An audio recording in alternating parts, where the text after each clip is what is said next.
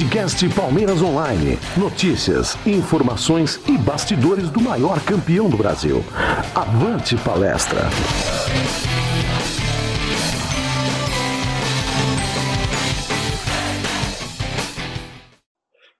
Fala pessoal do Palmeiras Online, aqui a sexta edição do podcast do Palmeiras Online, agora com vinhetinha nova, uma vinheta produzida aí por profissionais mais capacitados do universo.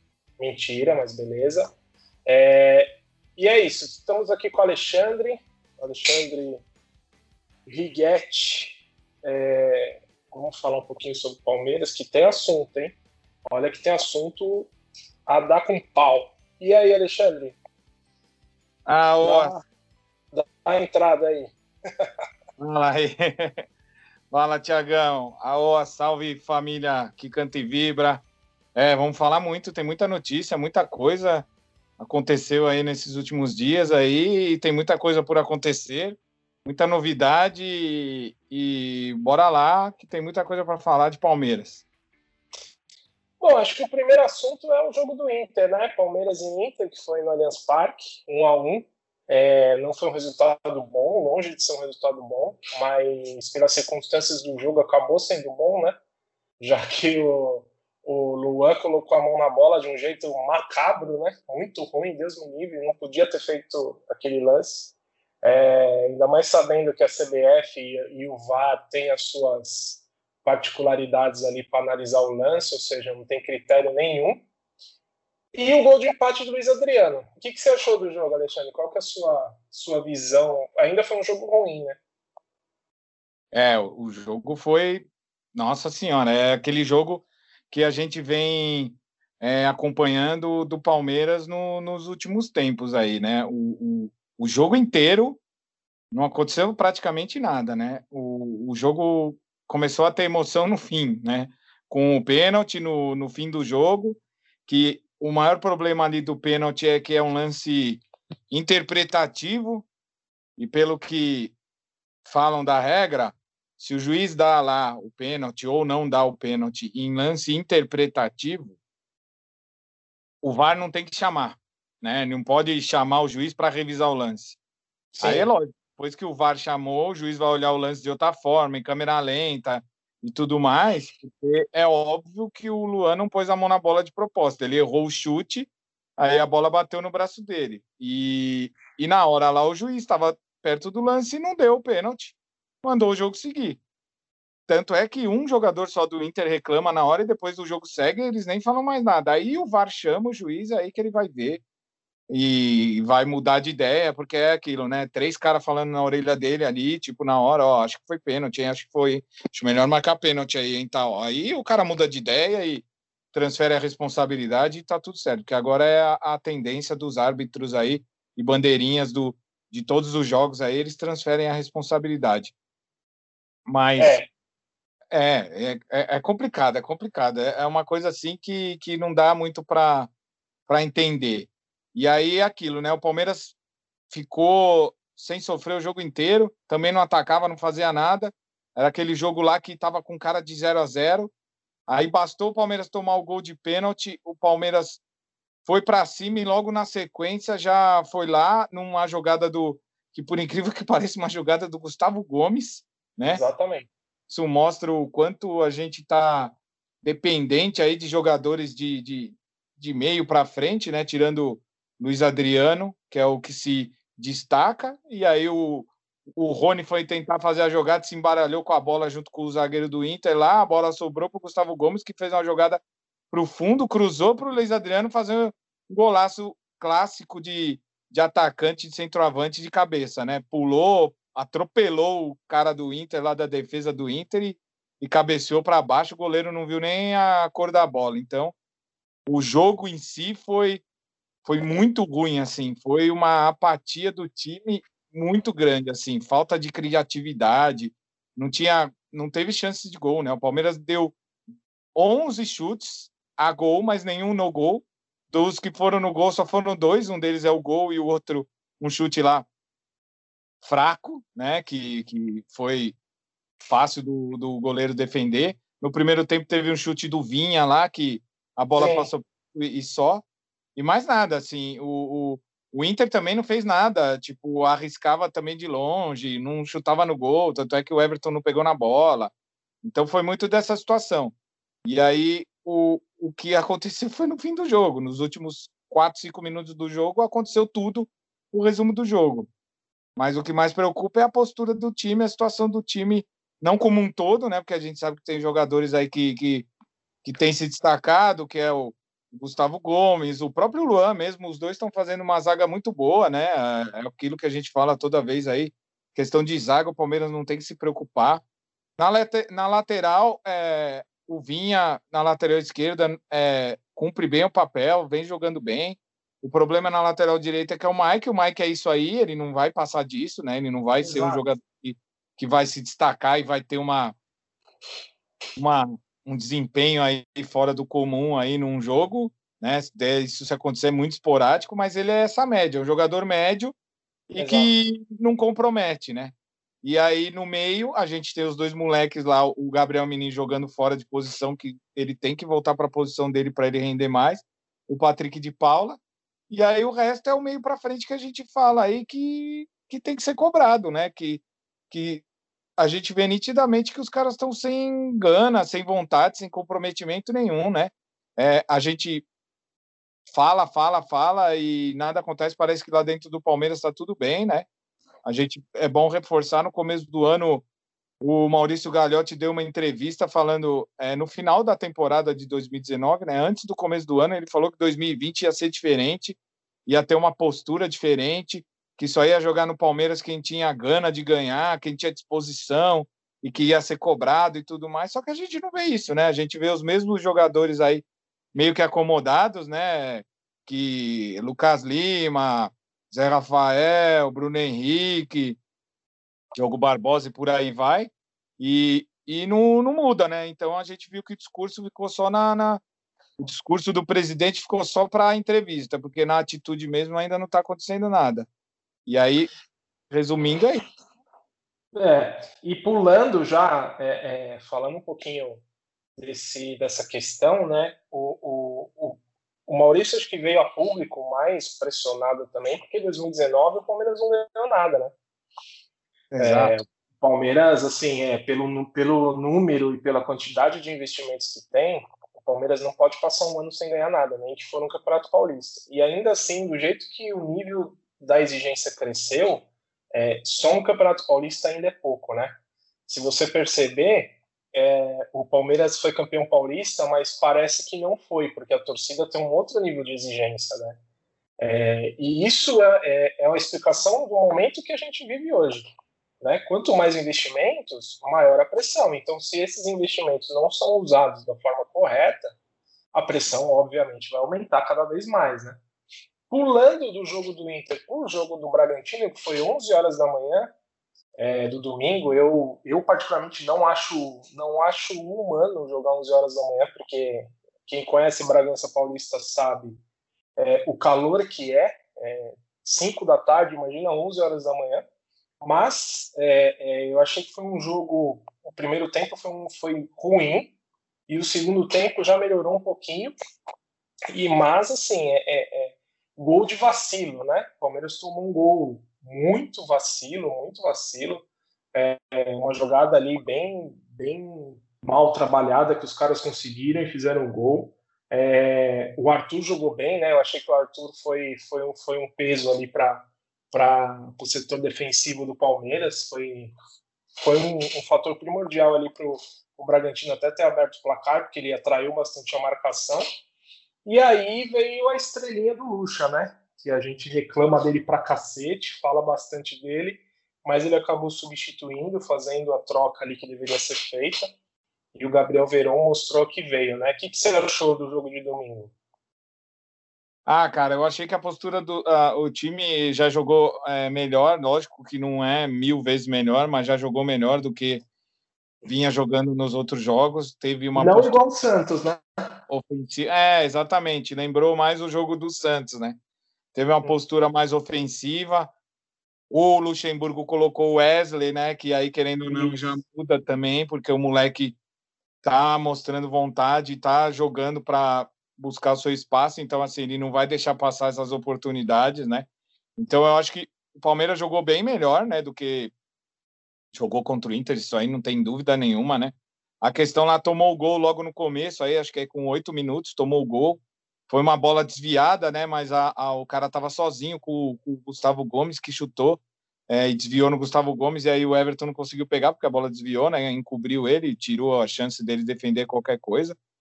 E aí o, o, o Bragantino é, não conseguiu ameaçar num nível muito grande, mas ele tinha um pouquinho de espaço. Mas o Palmeiras estava com mais volume de jogo, né? Ele tinha mais, mais velocidade e, e mais volume de jogo. E aí, no, no, com a entrada do Verón, no lugar do Wesley, a, o Verón, tipo, entrou voando, né? Todo mundo, é, muita gente, vai, não todo mundo, muita gente aí tinha a impressão de que o Verón poderia entrar meio que devagar, porque está voltando de uma lesão. Só que é moleque, né? Acabou de fazer 18 anos, fez 18 anos na, na três, três dias antes do jogo contra o Bragantino, moleque de 17 anos, então assim, tá com gás a mil, né? Então tá com vontade de jogar mesmo e tá sempre buscando mostrar o que, que todo mundo espera dele, né? Porque o que todo mundo espera dele é isso, né? Todo mundo quer que o Verón seja um protagonista e ele tem que mostrar por onde, porque todas as, todas as categorias de base que ele passou no Palmeiras ele foi destaque, então ele todo mundo espera que ele seja destaque também no profissional. Entrou, fez um gol de cabeça, subiu muito bem, fez um gol, gol, gol da base, né? Cruzamento do Gabriel Menino e gol do Gabriel Veron. Foi um gol que mostra a versatilidade do Veron, que não é só velocista, né? Cabeceou bem para baixo, subiu mais que o, que o defensor do Bragantino. E aí o segundo gol é a jogada clássica dele, né? Ele dominou, pôs para correr, deixou o cara do Bragantino para trás e aí falou pro William, Tó, William, faz um gol aí, que faz tempo que você tá sem fazer gol aí, para você ter uma moral aí, para é. voltar a pegar confiança aí. E aí não deu outra, né? O William fez o gol e, meu, já tava selada a vitória aí, foi bem no final do jogo. Tem que se levar em consideração esse fator que você falou do jogo 11 horas, é surreal, ainda mais em Bragança, né? Bragança é. faz calor, é calor mesmo. Tem Exato. a questão de umidade do ar, né? E eu não consigo entender por que, que a, a federação, a CBF, ainda coloca jogo às 11 horas, né? Quando tinha TV, é, quando tinha torcida, eles vieram com a justificativa de é, criar um, um outro horário para o torcedor ir no estádio, para ele poder ver o jogo em um outro horário, sabe? Aí não tem torcida. Então, assim, não tem por que ficar colocando jogo 11 horas da, da manhã, né? Pode colocar jogo qualquer horário, porque não tem torcida, não tem mais a questão que envolvia a ida do torcedor, que aí tem várias análises, né? Análise de trânsito, análise da polícia, análise de outros departamentos aí que vão ver se se vai ter alguma interferência do jogo, dependendo do horário que é, onde que é, como é que vai ser, se tem jogo de time adversário, de rival, para a torcida não se encontrar e tudo mais. Toda essa parte não tem, né? Então, assim, não, não vejo muito sentido ainda de ter jogo 11 horas, né? O jogo pode ser é, 3, 4 horas da tarde, igual sempre foi, porque não tem um, um motivo real de se colocar jogo às 11 horas, né? Mas, enfim, a gente sabe que é. a CBF não é nenhum primor de organização, né? Então, é. não, não é de se espantar que eles continuem aí com esses jogos aí às 11, né? É, e agora tá abrindo uma, um novo horário, né? A, a, se eu não me engano, a TNT passou um jogo às oito e meia da noite do domingo, um pouquinho mais tarde, e acabou roubando aí uma parte da, da audiência da Globo, né? E a Globo já já fez alguns pedidos aí para colocar o jogo oito, oito e meia, nove horas da noite de domingo. O que eu também acho que é uma palhaçada, né? Porque pô, domingo, é, enfim, o pessoal já está preparando para começar a semana, enfim, tem uma série de coisas é, e é a briga pela audiência, né? Ainda mais que agora também está entrando a CNN, a CNN quer fazer proposta para transmitir o Campeonato Brasileiro e cada vez a Globo vai naufragando, né? É, vamos pular um assunto aqui, já que a gente está nesse assunto, vamos falar sobre a Libertadores, né? É, a gente vai ter aí muito provavelmente a Libertadores da Comembol no SBT. A SBT fez uma proposta aí muito boa para a Comembol. A Globo acabou saindo fora da negociação. A Globo entendeu que 60 milhões de dólares é muito dinheiro pelo, pela, pela, pelos jogos que ela tem disponível, então ela acabou abandonando, né? O que, que a Globo vai fazer? Obviamente vai focar no Corinthians, né? Vai colocar, vai transmitir Corinthians toda quarta-feira, já que o Corinthians caiu da Libertadores, na pré-Libertadores, que ninguém mais comenta, né? Mas foi o assunto do ano aí. É, ainda bem que caíram, porque. Ou melhor, ainda bem não, né? Se eles tivessem continuado, ia cair no grupo do Palmeiras e a gente ia ripar de novo, né? É, e, a Libertadores no SBT, né, cara? Puta, isso aí é meio. Eu, eu tô tentando projetar na minha mente aqui o que, que é a Libertadores no SBT e só vem a imagem da Jequiti. é, Libertadores. é, meu, Libertadores no SBT é quebra de paradigmas aí, né? A gente vai. É, o que a gente lembra de futebol do SBT era na época da Copa lá, antigamente, Nossa, que eles passavam. Verdade passavam futebol e aí tinha o amarelinho lá, que era o é, torcedor, é. né? Então, eles, na verdade, o SBT nunca foi referência de futebol, Não. de esportes, né? Eu ficaria menos surpreso se passasse na Gazeta do que no SBT, né? Eu acho que a gente vai ter aí muita surpresa, porque o SBT vai ter que montar um time, né? Uma equipe de, de comentarista, narrador e tudo mais, né? A gente já tá vendo aí várias brincadeiras aí de, de que o Ratinho vai ser comentarista, o Silvio Santos vai fazer a abertura, vai fazer o show do intervalo. Então, tipo, a gente fica vendo as piadas aí, mas assim, por outro lado, eu acho até bom, né? Porque a gente acaba com esse monopólio aí da Globo, né, que a gente vive há décadas, né? E aí, Exato. conta desse monopólio é que acontece muito essa situação aí, que é bem o comentário que você falou do horário do jogo, né? porque a Globo coloca o horário do jogo, o horário que ela acha que tem que colocar para dar mais audiência ou menos audiência, e não está muito preocupada com o torcedor, né? Ela quer saber Exato. o horário que está audiência ou não. Então, ela não passa, é, passa sempre, acaba passando sempre os jogos dos mesmos times, aí querendo justificar que dá mais audiência, quando a gente já viu por A mais B várias vezes aí que a audiência é muito relativo ao jogo que está sendo transmitido, a situação do campeonato e, e outras é, outras aconteci outros acontecimentos relacionados ao jogo que interferem na audiência do jogo, né? A gente já teve jogos aí com, com audiências enormes e já teve jogos aí com audiências ridículas, tudo com os mesmos times. Então, é muito a Globo, a gente sabe que ela é muito manipula muita informação, né? A gente sabe que ela não não passa a real informação de tudo, então ela fala que dá mais audiência, quando na verdade a gente sabe que não é isso, né? A gente sabe que tem um clubismo muito forte lá dentro, né? A maior prova disso é que a maior prova disso é que eles vão começar a falar o naming rights do estádio, justamente porque eles vão começar a falar o naming rights do Quimicão lá. Então aí eles ficaram meio que vendidos, né? Como é que eu vou justificar que eu falo o naming rights do estádio do Quimicão e eu não falo o naming rights do Allianz Parque, né? Como é que eu vou justificar isso, né? Então, é, acaba meio que vendido. E por outro lado, a Globo também está muito sem dinheiro, né? Já perdeu, já não vai mais transmitir a Fórmula 1 o ano que vem, agora também já não vai transmitir a É, oi? O Campeonato Carioca. Campeonato Carioca também, a Libertadores também. Aí falam que a, a Copa do Mundo ela também já está perdendo, né, com a FIFA aí que está em negociação ainda, tal.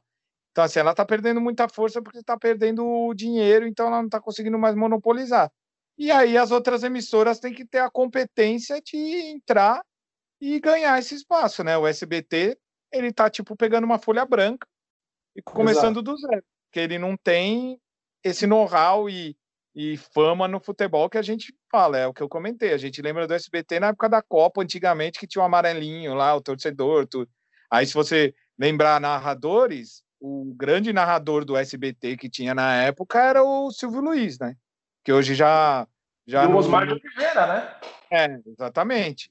Isso, é, porque o Osmar é bem mais antigo ainda, né? E aí. O... Então, assim, narradores eram bons, né? Eram conhecidos, famosos, o Silvio Luiz e o, e o Osmar, Sim.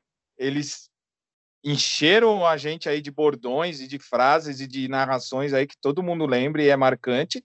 Então, assim, esses caras são de uma geração passada. Precisa ver quem eles vão colocar da geração para a geração nova, né?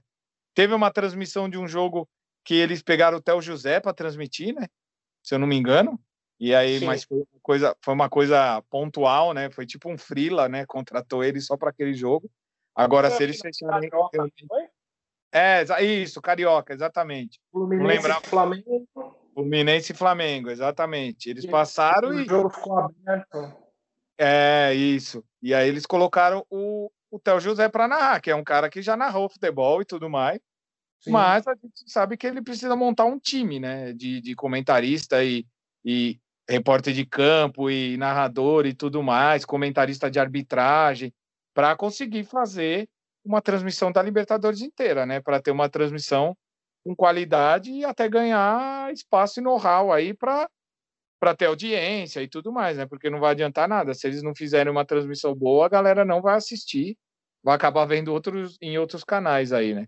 Da concorrência. É, jogos, jogos fora do Brasil, a Comembol que transmite as imagens, né? Então eu creio que não, isso não vai, problema de imagem não vai ter. É que a Globo, assim, é, é, ao longo do tempo, a Globo foi cansando, né? É, cara, você pega, por exemplo, o Premier. O Premier, quando é lance meio, meio duvidoso, assim, a favor do Palmeiras, os caras não, não, não, não colocam replay de novo. É, aí você vai ver o Milton Leite narrando, é uma, é uma tristeza só. O cara já tá é, é, você percebe que ele recebe orientações ou algumas coisas aí para falar de, do time A ou B. É, teve muita gente que saiu da Globo, inclusive aquele, esqueci o nome dele, Ademar, Ademar Campos Júnior, não lembro o nome dele, que falou que ele recebia ori orientações é, é, para falar de um time A, do time B, enfim, para aumentar um pouco o tom de um time e diminuir um pouco o tom do outro. Enfim, Ana Thaís Matos, Gustavo Villani, esses caras, esse pessoal já, é, eu acho que saturou um pouquinho, né? Kleber Machado, aí você vê, tipo, o comentarista é o Casagrande, é, enfim, você não tem, você, o, o, torcedor do Palmeiras não tem uma referência na Globo que fala assim, não, esse cara aqui, ó, foi é, perfeito, esse cara é, é, não vai não vai puxar a sardinha pro Palmeiras, mas vai ser um pouco imparcial. Na Globo acabou enchendo um pouco isso e acho que a galera também cansou. Agora vamos ver no SBT, né? É o que você falou, tem que montar uma equipe do zero. Tem que ter repórter de campo, tem que ter, é, enfim, o comentarista, tem que tomar cuidado com quem chama, né? Porque, putz, é, para falar besteira e acabar queimando o filme na primeira transmissão é um minuto. E isso, a Globo, isso a Globo sabe como fazer, né? Isso a Globo sabe quem chamar, sabe fazer a seleção, sabe fazer os testes. Inclusive, muito provavelmente o Zé Roberto vai ser comentarista da, da, do Sport TV agora, né? Tanto que ele vai para a dança dos famosos, você tá sabendo? Não.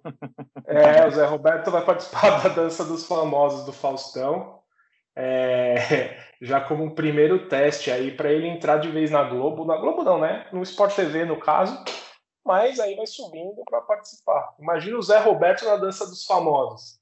ah, você, tem uma, você, tem uma, ideia do que da, da visão que, que, que, a gente pode ter que assistir, que, que coisa? Sério. É. Não, não dá. E... Não, não, não dá. É complicado. Mas é, vamos torcer aí para o SBT surpreender todo mundo. A gente não consegue ver, né? Mas vamos saber, vamos ver, né?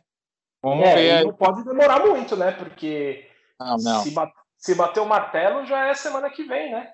Exato, exato. Eles devem é. já estar tá com, com tudo caminhado, né? Senão não faria uma proposta, né? Tipo, feito louco aí. Tudo bem que a gente sabe que o Silvio Santos é meio doidão, mas ele é um cara que fazer dinheiro ele sabe, né? Isso aí todo mundo ah, já percebeu. Então, então eu acho que ele não ia pegar essa oportunidade aí para se queimar no, no, no, no, futebol, aí na transmissão de futebol. Eu acho que, que se ele está dando essa cartada é porque ele já tem alguma coisa estruturada para fazer a transmissão aí dos jogos, né? Com certeza. Ah, sim. Inclusive cotas de patrocínio, é, não ia não ia entrar à toa, né? E hoje, sabe, sabe que dia é hoje? Você tem uma ideia ou não? Opa, tenho, lógico. Hoje é um mês, né, de aniversário, né?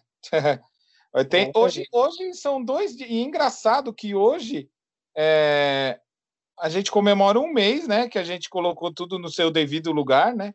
Exato. Tudo voltou a ser como era antes, né? Tudo voltou à sua normalidade e a gente colocou lá o Palmeiras de volta a ser campeão aí do Paulistinha em cima do, do nosso maior freguês, que todo mundo sabe. E por coincidência, hoje é aniversário do Patrick de Paula. Então, um mês depois que ele fez aquele gol, ele está comemorando aniversário, né? Então, parafraseando aí o Patrick de Paula um mês atrás, me respeita, Cássio. Que mané Cássio, me respeita.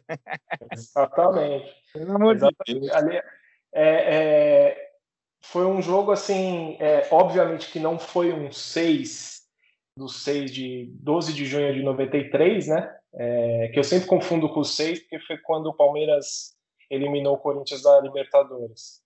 É, mas assim, é, não foi um 12 de junho de 93, mas todo título contra eles é um dia histórico que merece até tatuagem, né? Não tem jeito.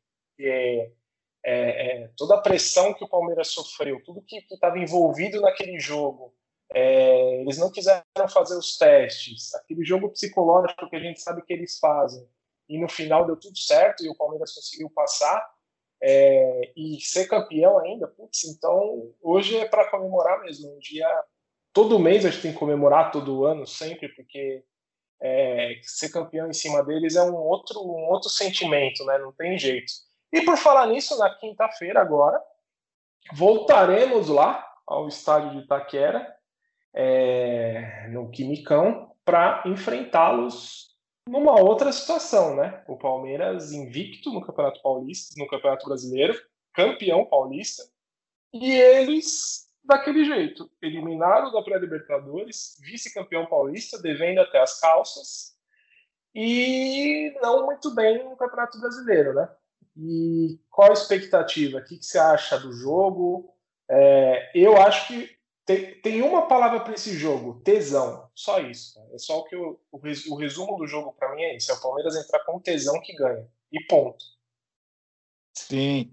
É, o, eu acho que a palavra é essa mesmo, viu? É, eu, eu concordo com você, porque é o que a gente sempre pede, todo clássico, toda véspera aí de derby, né? A gente pede foco e 100%, 200% com a cabeça voltada para esse jogo, porque é sempre um jogo à parte, uma coisa à parte, tipo, tira ele de todo o contexto de tudo. Tem que ir lá e tem que ganhar dos caras. Eles estão nessa situação aí que está afundando, então a gente tem que ir lá e tem que afundar eles mais ainda, né? A gente não pode fazer qualquer coisa que não seja ganhar o jogo, né? Porque Palmeiras tem jogado defensivamente muito bem e não tem por que ele não manter esse padrão defensivo no próximo jogo. Isso já vem há vários jogos. E ofensivamente, ele tem que ter esse tesão e a garra para ganhar o jogo, né? Porque é isso que falta. No jogo contra o, Inter, o Marcos até postou, né, no, na, na rede social, lá no Instagram, depois que acabou o jogo, uma foto do Gustavo Gomes e colocou assim: é, eu devia pegar sua camisa, torcer ela e o seu suor, usar de chá para dar para alguns jogadores aí para eles terem mais vontade, mais garra e mais raça, né? E que é o que resume muito, né? É, se a gente entrar com esse espírito vencedor e para cima dos caras, a gente tem tudo para ganhar e lá dentro deles mesmo e, e, e se vacilar ganha até de mais de um gol né? Então, a palavra é essa, a palavra é tesão, tipo, que já vem tudo aliado a essa palavra, tipo, raça, vontade, determinação. É, eu acho que em questão de formação de time, o Luxemburgo não vai mudar o time que jogou contra o Bragantino, né? Ele vai vir com praticamente o mesmo time. Se ele mudar, vai ser uma peça ou outra. Eu acho que o Verão não vai começar jogando, porque ele ainda não está 100% para começar jogando. Então, acho que... pode começar com o Rony, cara. É, então. O que ele pode mudar, ou ele muda o Wesley e coloca o Rony, né? Ou ele muda lá no meio, tira o Zé Rafael, coloca o Bruno Henrique, né? Eu, eu acho muito difícil ele tirar o Lucas Lima, apesar que eu acho que o Lucas Lima já deu, não tem que ficar dando mais chance para ele, porque mais chance do que ele teve é, é algo surreal, né? A quantidade de vezes que ele já teve chance e que já apostaram nele para ele ter um desempenho aí diferenciado para ver se, des, se deslanchava, já, já, né? Já passou Nossa. inúmeras vezes aí, tipo. Cara, é, foram muitas vezes. Muitas, muitas vezes, assim, não tem nem, não tem muito acho que ninguém teve tanta chance assim, né? Nem, nem, nem quando você joga videogame você tem tanto continue aí tanta vida extra aí para continuar, porque é. ele já, já passou do, do, do, nível já. Então, mas assim, o Luxemburgo tem insistido nele, então acho que é ele que vai jogar, ou se ele vier com alguma surpresa, ele vai colocar o Rafael Veiga no lugar, se for. Então, acho que surpresa mesmo que pode ter é o, é o Lucas Lima não jogar e jogar o Rafael Veiga o Bruno Henrique ou o Zé Rafael aí é um ou outro, tanto faz, né? Cada hora ele coloca um ou coloca outro. E aí na frente é ou Wesley e, e, e Luiz Adriano, ou é Rony e Luiz Adriano. Eu não acho que ele vai colocar o William logo de cara, a não ser que ele queira mudar alguma estratégia aí de jogo, né? Tem muita gente postando já, ah, coloca logo no ataque já Wesley, Luiz Adriano e, e Veron, tipo Wesley, é, Luiz Adriano e William, William, Veron e eu não acho que ele vai já entrar com três atacantes, é, porque ele não tem feito isso, né, em muitos jogos e eu acho que nesse jogo contra contra os caras lá na, no estádio deles, eu acho que o Luxemburgo não vai vir assim. Eu gostaria muito se ele viesse com essa formação, né, com o time para cima, porque a gente sabe que se colocar lá os dois moleques para correr em cima daquele time lá, eles não aguentam e vão tomar a bola nas costas toda hora lá, porque aqueles dois laterais lá, se deixar é, colocar os moleques para correr, tipo, eles vão é, deitar e rolar em cima daquela zaga lá, que é os caras tudo lento e tudo pesado. Mas eu acho que o Luxemburgo não vai vir assim, né? Um, um é, ponto. É, pode falar, vai lá. Não, é, então, eu acho que a gente esqueceu também de falar da estreia do Danilo, né? Que ele estreou Sim. contra o, o Bragantino e é outro moleque aí que tá vindo da base isso mostra o quanto o Luxemburgo está, aos poucos, tirando os medalhões do time e colocando os moleques da base, né? Eu acho que ele está fazendo a transição bem devagar para justamente falar, ó, já dei a chance para vocês, a molecada está chegando e está ganhando espaço e eu vou dar chance para eles mesmo, porque vocês não estão mostrando por onde para merecer ser titular e aí a molecada que está entrando está jogando e está desempenhando um bom futebol. O Danilo jogou bem, né? Jogou dentro do, do esperado por pouco tempo que ele jogou, mas não comprometeu nem nada, até que fez uma partida razoável. E aí é, é outra opção que surge aí, né? Para o Palmeiras. Sim. Então, é mais um moleque da base, né? O Luxemburgo, ele é o técnico que mais revelou, mais o revelou, né? Que pode se dizer revelou, né? Quando coloca no profissional, é que utilizou, Sim. que subiu o jogador da base do século, né? do século agora, do século 21, é, é ele, né? Então, tipo, não teve outro treinador que mais subiu o jogador da base para jogar no profissional. Então, é, ele está usando tudo que ele tem no Palmeiras e, e eu acho que ele está no caminho certo. Tem que ter paciência, porque o que a gente tem no time é isso aí. Não dá para achar que ele vai mudar da água para o vinho de um dia para o outro, porque tem aquela questão que a gente sabe também que ele não pode perder o elenco, né? Nenhum treinador pode perder o elenco, porque quando o treinador perde o elenco, pode ter o time que for, que aí os caras não vão jogar bola. Não tem jeito. É, aí acabou. É, é. E, e, o, e, o, Palmeiras tem um setor defensivo muito sólido, né? O sim, tem, O Palmeiras tem uma, tem uma. O Luxemburgo acertou na veia a questão defensiva do Palmeiras. Toma poucos gols, é um time consistente do meio para trás é, então, acredito que em Itaquera também ele não vai ele não vai abrir tanto, que nem você falou, concordo com você, não vai abrir tanto. É que tem os emocionados do Twitter, né? é, esse pessoal do Twitter, tipo, o Gabriel Verão já tem que ir para seleção, não é assim, tem que o, o, cara tem que, enfim, ele tem que ir sentindo e, e ver como o, o Luxemburgo também nessa visão macro que ele tem de elenco, ele sabe o que fazer, é o que você falou, vai colocando aos poucos, vai entendendo. Colocou o Verón, mesmo sabendo que, que era uma lesão difícil, que é um garoto, mas se ele se lesiona de novo, como é que faz? Né? Então ia acabar complicando. E o Palmeiras está em sexto no Campeonato Brasileiro com 13 pontos, só que muitos esquecem que o Palmeiras tem um jogo a menos, né? Palmeiras, Sim. Palmeiras tem sete jogos, então vamos supor que esse jogo a menos transforme-se em uma vitória. Teremos então 16 pontos, o que tomaríamos, entre aspas, o lugar do São Paulo, que hoje é o vice-líder com 16 pontos. É, e o Palmeiras, como falei, é o único, único invicto da competição. Já o Corinthians tem nove pontos. O Corinthians vem de uma derrota, uma vitória e um empate. Uma campanha completamente irregular. É, tem 42% de aproveitamento. E uma derrota, dependendo dos outros resultados, coloca o Corinthians ali, cara, numa situação bem difícil mesmo, com 10 rodadas aí, né? Então é o que você falou, cada vez mais que a gente puder fazer para empurrar eles mais para baixo, é, e complicar a vida deles, é isso que a gente tem que fazer, porque é, é, é um dos objetivos é um campeonato extra, né? Não tem jeito. Falando um, pouquinho, falando um pouquinho de mercado, você quer falar mais alguma coisa do jogo ou não? Não, eu acho que é isso aí. Agora é foco no derby e para cima dos caras. E tem que ir lá e amassar eles e ganhar esse jogo aí. Não tem, não tem outra possibilidade, não. E é 7h15, é só colocar a Heineken para gelar, né? É, 7h15, isso aí, 7h15. Só pôr a cerveja para gelar e bora. Bora. Se ganhar, a gente dá uma exagerada depois. Aí sim. É. Bom, mercado da bola. Essa semana foi meio, meio. Semana. Quem vê pensa que hoje é sexta, né? É. é, é enfim, é, teve algumas movimentações aí, por mais que a gente esteja só na terça-feira é, do Herrera, né? Que o, a TNT argentina, eu nem sabia que tinha TNT na Argentina. Você sabia disso? Sabia, sabia. Tem vários. Ah, eu nem sabia, né? É, será mas. Que, é... Será que passa Bonanza lá também? é, vai. O que reprisa aqui, reprisa lá também, né?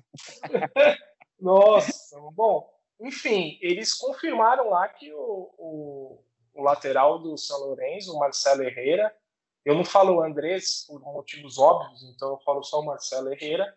É... Ou só tá Herrera, muito... né? Ou só Herrera, é, justamente, está muito bem encaminhado para ser o novo lateral do Palmeiras. É, dizem, né, especulações, que um dos nossos laterais direitos devem sair, ou o Marcos Rocha ou o Mike. É por isso que o Palmeiras está forçando essa situação para fechar com o Herrera. Não é uma informação confirmada, lógico, mas é, é isso, é um jogador de 21 anos, é um jogador veloz, né, pelo que a gente acabou acompanhando aí, vendo alguns vídeos e até assistindo algumas partidas. E, assim, é uma projeção de investimento também, porque compra, se o cara voa, o Palmeiras vende, já tem o lucro, enfim, aí a gente entra nessa, nessa, nesse ciclo de mercado da bola, né? O que, que você acha? Você acha que é é uma boa opção ou teria outra opção melhor? O que, que, você, que, que você imagina? Cara, para a lateral direita, embora muitas pessoas falem, ah, não precisa, eu acho que precisa sim, porque a gente é, tem dois laterais aí que, apesar de cumprirem aí o papel, eles se machucam muito, né? É. é tem sempre aí um deles aí machucado é, e, e aí tem que improvisar Gabriel Menino na lateral, tem que improvisar outros na lateral, né? Porque a gente já teve várias vezes aí. E eu acho que é uma boa contratação, sim. É, é um moleque, né? É novo, né? Ele tem é, 21 anos só, né? Como você falou. Então é uma boa aposta. Ele jogou já na seleção da, da Argentina lá do, do, do Sub-23, fez, se eu não me engano, cinco jogos já na, na, na seleção.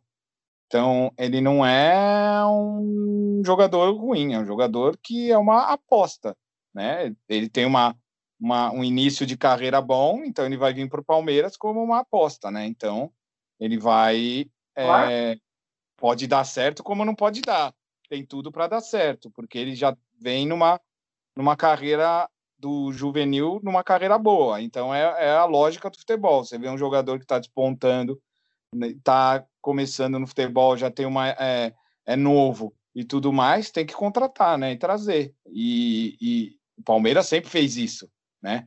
Já, é, se você parar para pensar aí os jogadores que ele já contratou, né, Roberto Carlos quando foi contratado do União São João, ele era também um jogador novo que estava começando a despontar, aparecer e foi contratado. E aí depois deu no que deu. Né? Então a gente tem N situações aí de jogadores que vieram para o Palmeiras nessa situação. Então é, é, tem que contratar sim, e eu acho que é uma boa contratação. Se ela der certo e for efetivada, eu acho que é uma boa contratação, sim, porque falaram que estava tudo certo, saiu na, na TNT da Argentina, mas né, tem que esperar aí o martelo bater, né? Para fechar e, e realmente anunciar ele como jogador, né? Tem que confirmar. Tem que... É titular, é, não. É, então, tudo vai depender, né? Para ser titular ou não, né? Tudo vai depender, porque, por exemplo, se o Mike e o Marcos Rocha, um dos dois pode sair, né? E aí tem a questão também das lesões.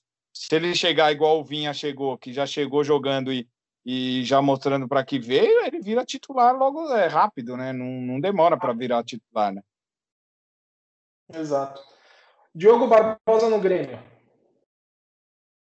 Obrigado. Até logo. Vai com Deus. e... É, cara, o Diogo Barbosa tem. O Diogo Barbosa é assim. Ele não é, ele não é um jogador ruim, é, mas ele é um jogador que ele, ele deixa muito espaço para trás, né? Quando ele avança.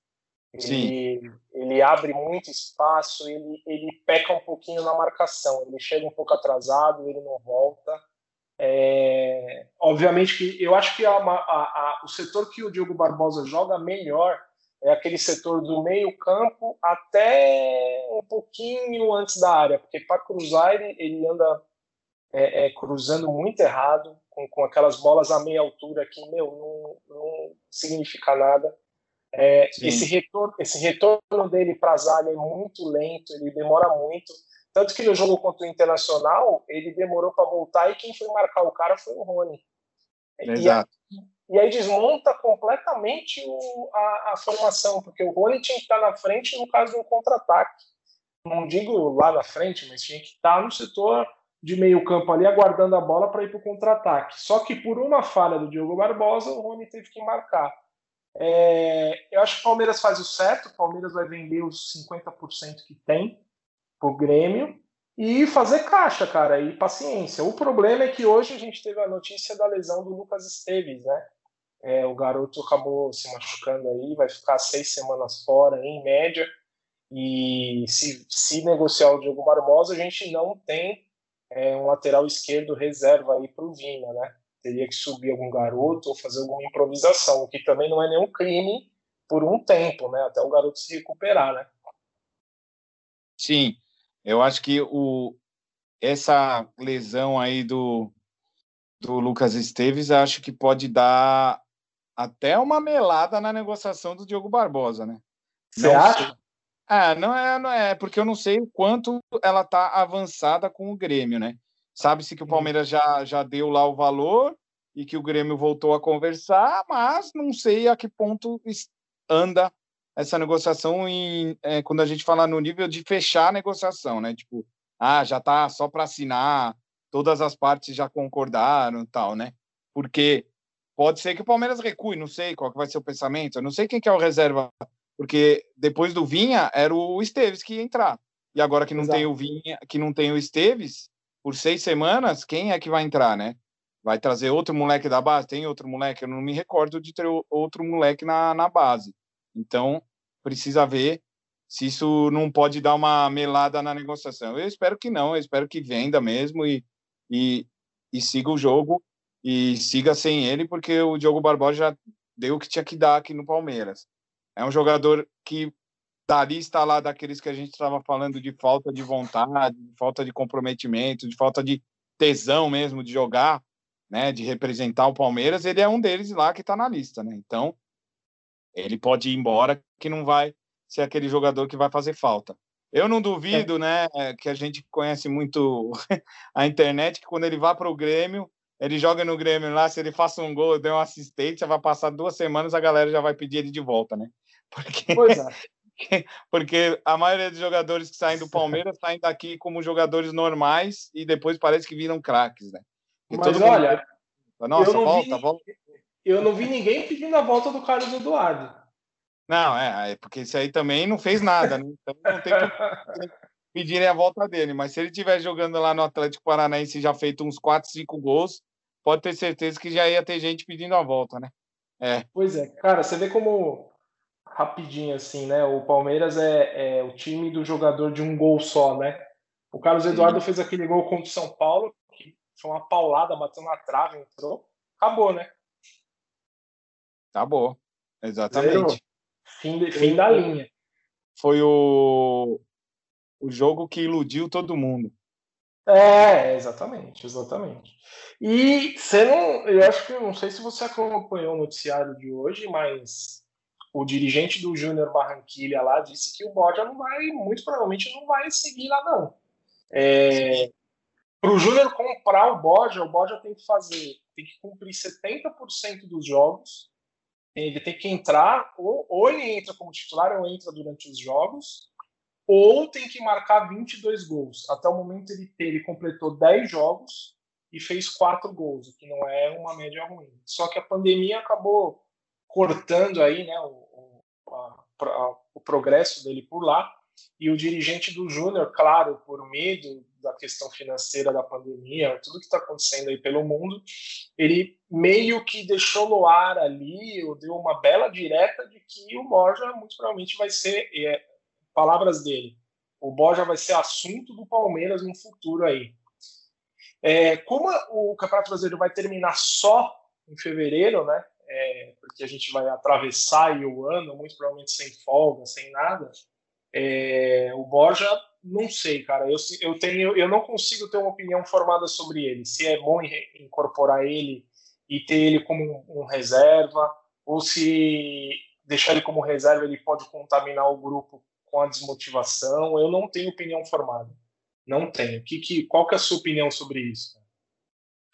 É, então, eu não sei como é que o, o, o Borja vai voltar para o Palmeiras. E é fato que a pandemia, querendo ou não, influenciou e atrapalhou qualquer negociação aí que o Palmeiras tenha feito de empréstimo, que é o caso do Borja, que tinha que ter um número X de jogos, a quantidade de gols. Como o cara parou de jogar, não tem jogo e o contrato está passando, fica praticamente impossível disso acontecer. Aliado a isso, os clubes é, da América do Sul, na sua grande maioria, estão com problemas financeiros, né? né? Que a gente sabe, porque a fonte de receita de todos os clubes caiu. E o Júnior Barranquilla não é nenhum clube mega gigante né, que tem uma arrecadação absurda aí, que ia conseguir se sustentar e, e contratar o Borja mesmo ele não cumprindo os jogos ou as cláusulas lá, né? Porque a gente sabe que lá ele é muito querido, né? O Borja é Sim. é muito querido lá e ele não tem números ruins, né? Como você falou, 10 jogos, 4 gols, é, não são números ruins, né? Não são excelentes nem nada, mas assim, não são ruins, né? E, e e também não, ele não jogou todos os jogos 90 minutos, então tem essas situações. Mas é para cumprir essas metas aí fica um pouco difícil. E, e contar com a, com a grana do Júnior Barranquilla para contratar o Borja, acho que vai ser praticamente impossível de acontecer. E aí ele volta. E é aquilo. Se você olha o Borja em números, é você se você não vê o jogo, se você é aquele cara que analisa estatística, você olha o Borja em números, você fala, meu, esse cara não é ruim, né? Só que aí, quando você vê jogos e vê situações do é. jogo, você vê que ele estava muito desmotivado, que ele não estava conseguindo jogar, que ele era aquele jogador que tinha uma chance no jogo. Se ele errava, já era. Não ia fazer mais nada, porque já, ah, não consigo, desencana, não tô nem aí e tal. Então precisa ver como que ele vai voltar, né? Se ele vai voltar, tipo, motivado para mostrar o futebol, porque agora é outro técnico, outra situação, tudo diferente, né? Ou se ele vai voltar desmotivado e querendo ir embora. Se ele voltar desmotivado querendo ir embora, aí não vale a pena. Agora, se ele voltar tipo com vontade de jogar, com vontade de dar alguma continuidade, de ter um novo ciclo aqui por conta do Luxemburgo e do time toda, como tá agora, né? Ele é um reserva que dá para ter no time, sim, porque querendo ou não, ele jogando no Palmeiras, ele foi artilheiro do Palmeiras aí na Libertadores, no Paulista, né? Então, tipo, ele não é um cara, tipo, péssimo, horrível, né? Mas é aquilo, ele tava muito desmotivado. tava aquilo lá, a bola vinha, batia na canela, ele já nem corria atrás da bola. Então era, era uma situação muito diferente da situação atual. Então tem que ver que Borja que vai vir para o Palmeiras, né? Se ele vai vir motivado, se ele não vai vir, é muito incerto ainda. E tem muita água para rolar também, né? Até o fim do ano aí, vai que acontece alguma reviravolta aí, mas acho, acho bem improvável, quase impossível de ele não voltar para o Palmeiras. É, e só lembrando que o Palmeiras pagou mais 3 milhões de dólares, né, com aquela cláusula ativada pelo Atlético Nacional. Sim, então, sim. Aí, assim, é, o Borja ele já passou dos, se eu não me engano, está batendo aí os 40 milhões de reais, né, que é uma contratação, a maior contratação da história do Palmeiras foi o Borja. Então tem que, tem que ver também para não, não despender de qualquer jeito e desperdiçar e acabar tendo prejuízo, né? Uh, vamos lá. É, vamos para o nosso último assunto aqui de hoje. É, a gente vai falar um pouquinho sobre essa parceria da Puma com o futebol feminino, né? Que, aliás, hoje eu fiquei bem satisfeito assim quando eu entrei no site oficial. Eu vi que tinham quatro notícias ali é, na capa do site em relação ao futebol feminino. O Palmeiras demorou um tempo, né, para levantar essa bandeira do, do futebol feminino, enfim, é, sem essas lacrações que acontecem aí, né, de que o clube é obrigado a ter por causa que é, homem e mulher são iguais, enfim. O Palmeiras fez esse esse projeto do futebol feminino já tinha um projeto antes dessa obrigatoriedade, né? e aí o Palmeiras acabou acelerando, colocando em prática. E quem convive a academia de futebol ali sabe que definitivamente não tem diferença. É, as meninas têm o espaço delas, é, é enfim, e assim como os, os, os, homens têm o espaço deles, mas estava faltando esse tchan aí da, da, da fornecedora, né? E foi muito legal o que a Puma fez, é, que fizeram um vídeo especial, soltaram, valorizaram as meninas, né? É, eu achei fantástico, foi uma baita de uma ação, né? A gente que trabalha é, com marketing sabe o quanto que isso dá trabalho e, e, a aceitação foi muito positiva. Inclusive a Puma entrou nos trending topics uma boa parte do dia ali, é, se eu não me engano em terceiro, segundo, é, mostrando que como, como a ação deu certo, né?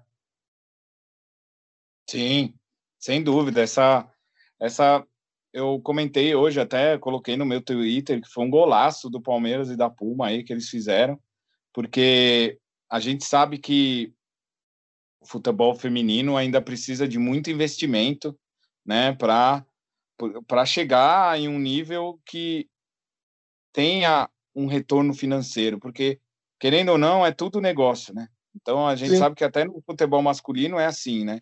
Então se o clube não ganha, não tem resultados, não tem audiência, não tem retorno com, com venda de material esportivo, não tem público, renda e tudo mais, não tem patrocínio, não tem transmissão na TV, vai caindo o investimento e vai diminuindo. Tanto é que o Palmeiras fez isso na, nas categorias de outros esportes, né? A gente tinha o basquete, tinha o futebol de salão, e foram sendo descontinuadas porque não, tá, não estavam dando retorno, né?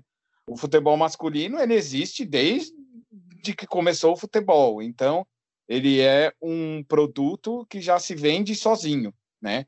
Ele já automaticamente se vende.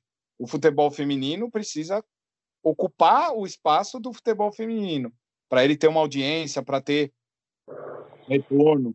E eu acho que as atitudes são muito nessa linha. Tem que começar a dar o devido valor igual se dá para o futebol masculino. Então, assim, a gente antigamente não tinha, né, linha de jogo de futebol, camisa masculina e camisa feminina. A camisa era só a camisa masculina.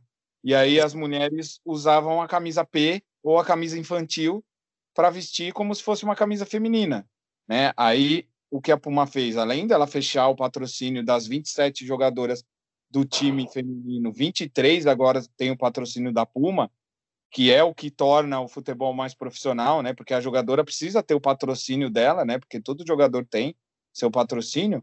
Ela também fez toda a linha de uniforme e de treino, de, de viagem e tudo mais feminina, né? Então é, é, uma, é uma grande mudança porque a gente começa a ter enxergar, né? Ter não, né? Começa a enxergar o futebol feminino como o futebol feminino.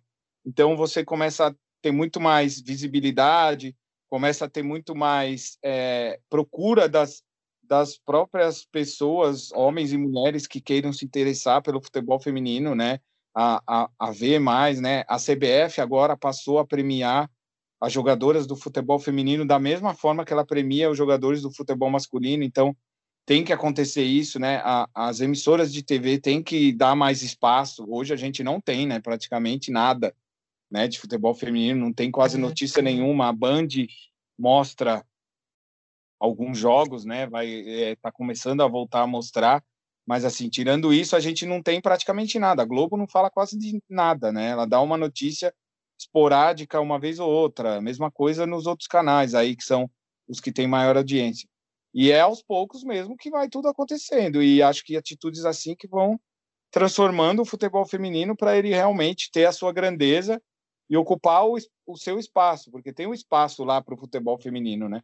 A gente sabe que precisa evoluir muito, porque precisa é, ter atratividade, porque se a gente colocar um jogo lá, Palmeiras e Corinthians, do futebol feminino, em uma final de campeonato paulista, ela não vai ter a mesma audiência que tem o Palmeiras e Corinthians do futebol masculino, justamente porque ainda não tem toda a tradição, toda a, a rivalidade que se construiu durante décadas, né? Durante um, mais de um século aí. Então, é diferente nesse sentido, mas eu acho que tem tudo para crescer e tudo para conseguir. Eu acho que o Palmeiras vai cada vez mais evoluir. Daqui a pouco a gente vai ver o Palmeiras aí, não vai ser surpreendente ver o Palmeiras aí ganhando títulos no futebol feminino né?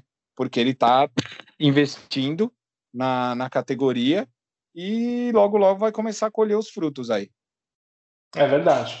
E, e, acho que com essa atratividade da Puma, né, que é uma baita de uma empresa, outras empresas começam também a ter um pouquinho de, de interesse né, na modalidade. Porque o futebol feminino, assim, eu vou dar uma visão bem clara minha, uma opinião bem clara. Hoje o nível técnico do futebol feminino ainda é muito ruim, né?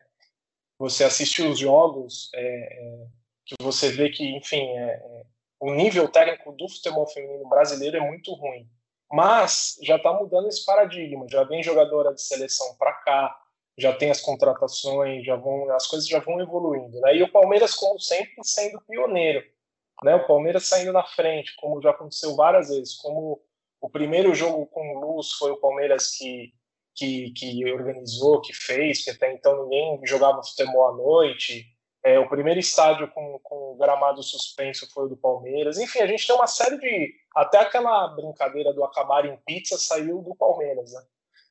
Então, então, o Palmeiras, assim, pioneirismo absoluto, é importante esse respeito da diretoria do Palmeiras com as meninas, com o futebol feminino, e uma parceria de sucesso com a Puma, né? Porque você percebe a diferença é, de relação entre Palmeiras e Puma e como era Palmeiras e Adidas, né? É uma outra relação. Palmeiras e Puma é bem mais próximo, sempre tem um vídeo diferente, sempre tem um lançamento diferente.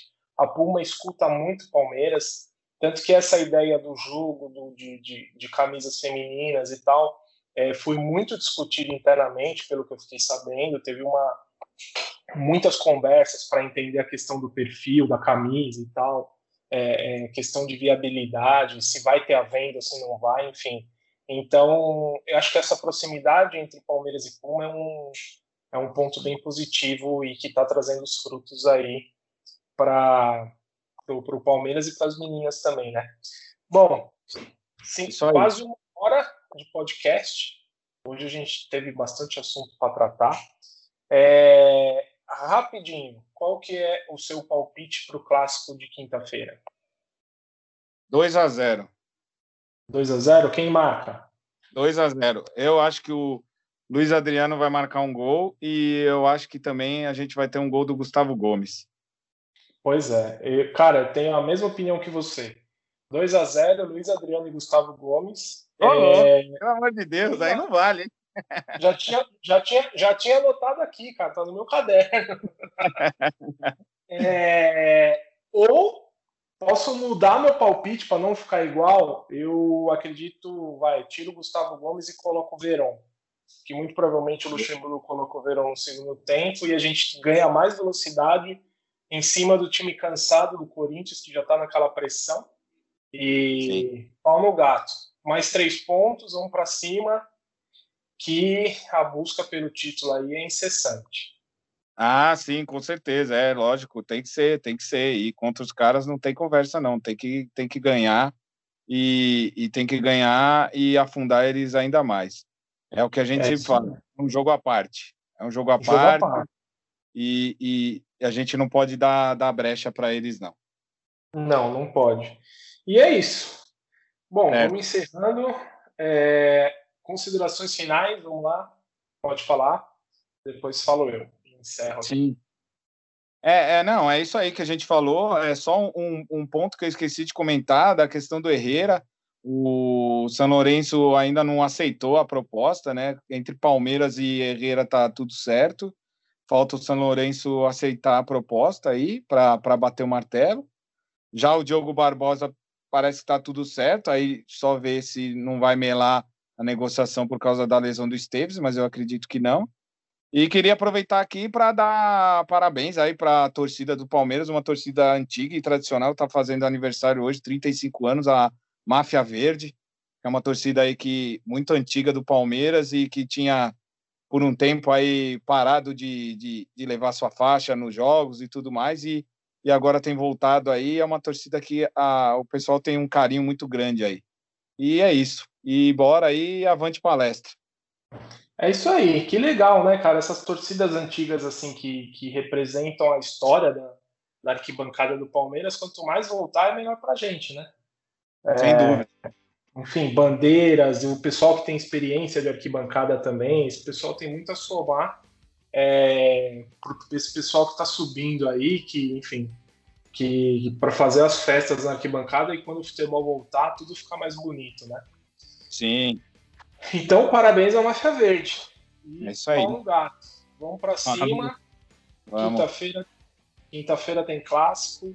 E aí a gente volta com o podcast, claro, muito feliz de ter vencido o clássico. Mais um, né? Sobre eles. E aí acaba com essa baboseira de que eles passaram a gente no, no número de vitórias, porque cada um tem uma contagem. Né? O Corinthians achou uma coisa e o Palmeiras tem a certeza e os números e fatos do lado de cá. É, o, é isso. É, isso aí falou, isso aí, aproveitando isso aí que você falou da contagem de jogos, a gente nunca ficou atrás deles, porque esses jogos aí que eles falam, esses jogos que eles falam que a gente ganhou e que não considera, o, o campeonato que a gente ganhou esses jogos deles, eles colocam como conquista lá na, nos títulos deles, nas conquistas. Então, quando eles ganham, vale. Quando a gente ganha, não vale. Então, é, é, é bom ver aí, porque a hipocrisia, né? É, mas a gente já está acostumado, né? É, é freguês e sempre vai ser. É, é, não, nunca passaram e é o que você falou.